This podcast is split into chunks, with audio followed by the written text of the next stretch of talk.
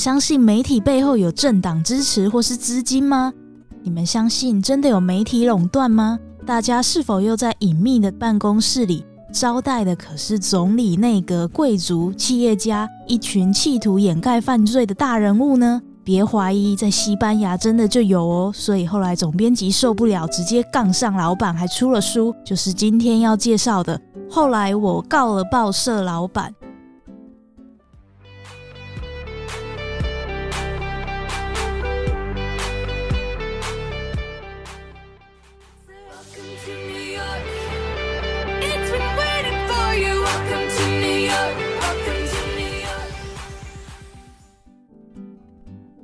欢迎收听阅读 Tango 书富比鉴赏会，我是 Sophia。刚刚听到的歌曲是由泰勒斯演唱的《欢迎来到纽约》，因为作者大卫就是在纽约被叫回西班牙的，而且他后来恨不得赶快回到纽约。那到底发生了什么事呢？让我们请圣宁帮我们介绍这本书喽。Hello，大家好。后来我告了报社老板，有没有跟 Sophia 讲的书名有很吸睛？看到这个的时候，有没有觉得哎，有点莫名其妙？怎么告了老板？嗯，会觉得蛮神奇的。对，那我相信很多朋友也很想告老板，然后因为老板很多事情让他们觉得不开心，甚至有些事情是违法的，对不对？这一本书呢，就是揭露了一些秘密哈。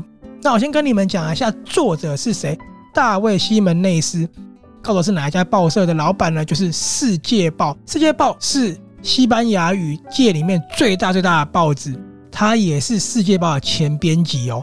有没有很特别？前编辑出来呢，写一本书，说他如何告了他的老板，然后也揭露了一些内幕。而且呢，大卫·西门内斯本来呢是外派记者，就在亚洲，然后也是战地记者，所以出生入死，经过了很多风风雨雨。大家都有听过缅甸很有名的反文化革命，他也在现场采访，把第一时间的消息传递到西班牙总部，就是带来了这本书的作者。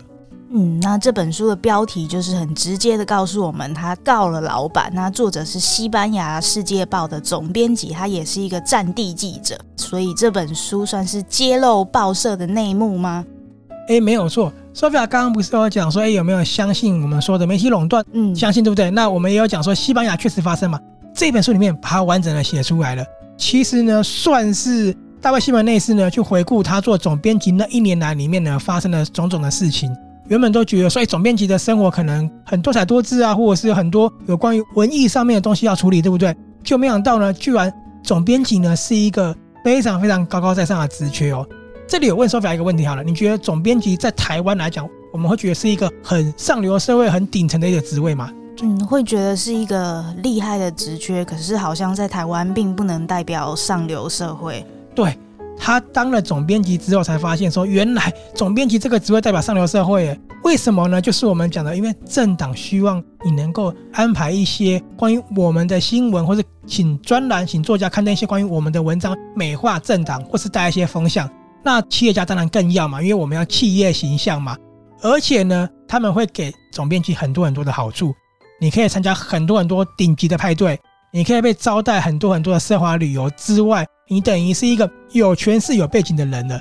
大卫西门内斯觉得说不是这样子的啊，怎么会总编辑有这个生态呢？那他就发现说，原来呢，我们报社为什么要有营运资金呢？可能是政党给的，可能是企业给的。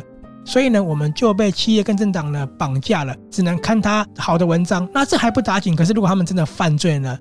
政党他贪污了，贪了很多钱，你会不会觉得说我要把这件事揭露出来？嗯，正常会嘛。可是呢，新闻被绑架了，他们就。不能呢去刊登事实，所以他就没办法接受这件事情。我们在这本书呢就可以看到说，在西班牙政党是怎么样呢勒索，算是勒索哦，赞助媒体，然后怎么样带风向的，甚至看到一半去查那个新闻，哎，真的是对得上的哦。嗯，那听起来报社里面真的是很多惊人的内幕，不是我们一般想的，可能只是写写文章而已。那有没有什么最有印象的那个内幕，或是事件，或是新闻，分享给大家的案例？有西班牙的总理呢，叫拉合意，最后是因为贪污下台的。里面就有想这个总理的种种跟报社接洽的一个过程的一些作为就对了。后来真的就是《世界报》这些报道呢，成为证据把他斗下来的过程，我觉得很惊人。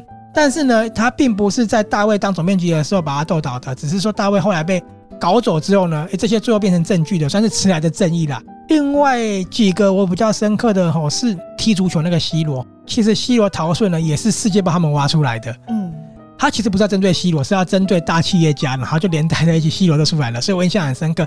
那再来印象深刻就是原来总编辑权力那么大，可以订到最奢华的饭店、最奢华的餐厅，你可以受到各种奢华旅游的招待，然后跟你同行的都是企业家。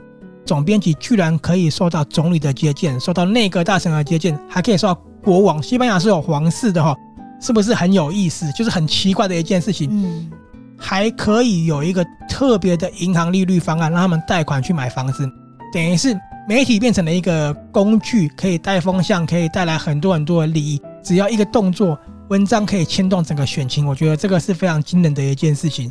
那西班牙的国王他们是有享受新闻的一个豁免权的，所以基本上是什么事情都不太可以去爆出来跟影响到的。那里面有写出一些王室的不好的东西，我也觉得非常的有意思。嗯，听到牵涉到皇室真的是蛮有趣的，所以这本书就是他讲任职总编辑一年内的故事。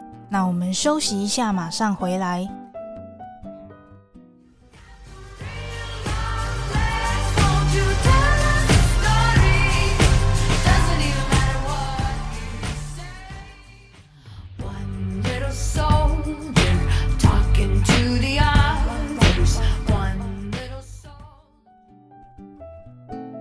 刚刚听到的歌曲是由雷吉纳斯派克演唱的《One Little Soldier》，这也是电影《独家新闻》的主题曲哦，很符合里面出生入死的这个记者的身份。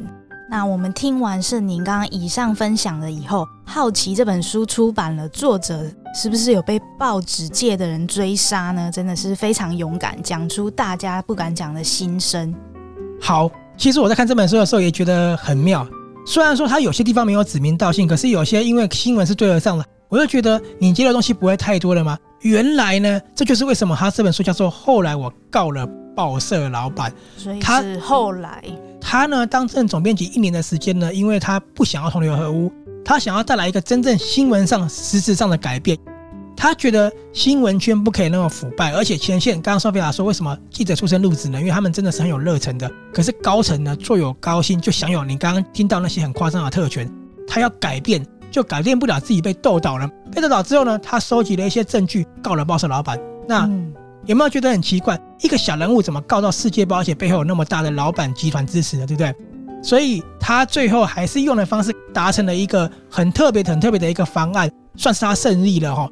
可以得到他想要的之外呢，还可以把这些内容全部揭露。不过当然里面有些他的员工、他的朋友呢，他是用匿名的方式，也是为了保护他们啦。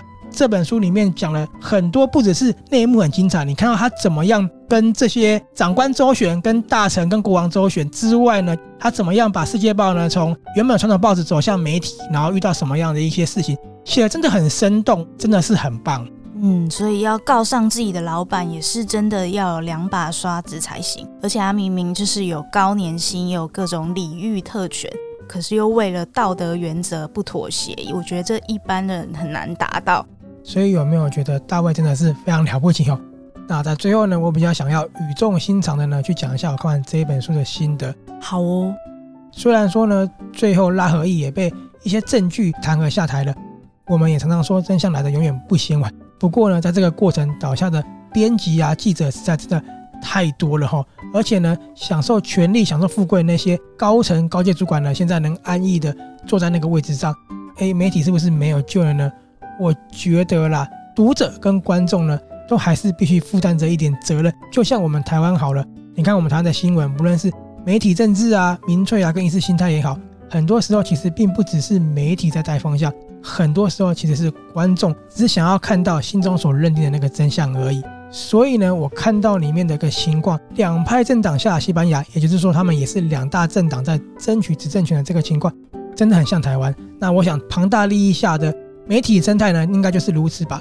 那真的没救了吗？其实我真的觉得，我们每一位读者、每一位观众呢，都要有一个自己独立思考的逻辑，不要被风向带着走，这才是最重要的一件事情。没错。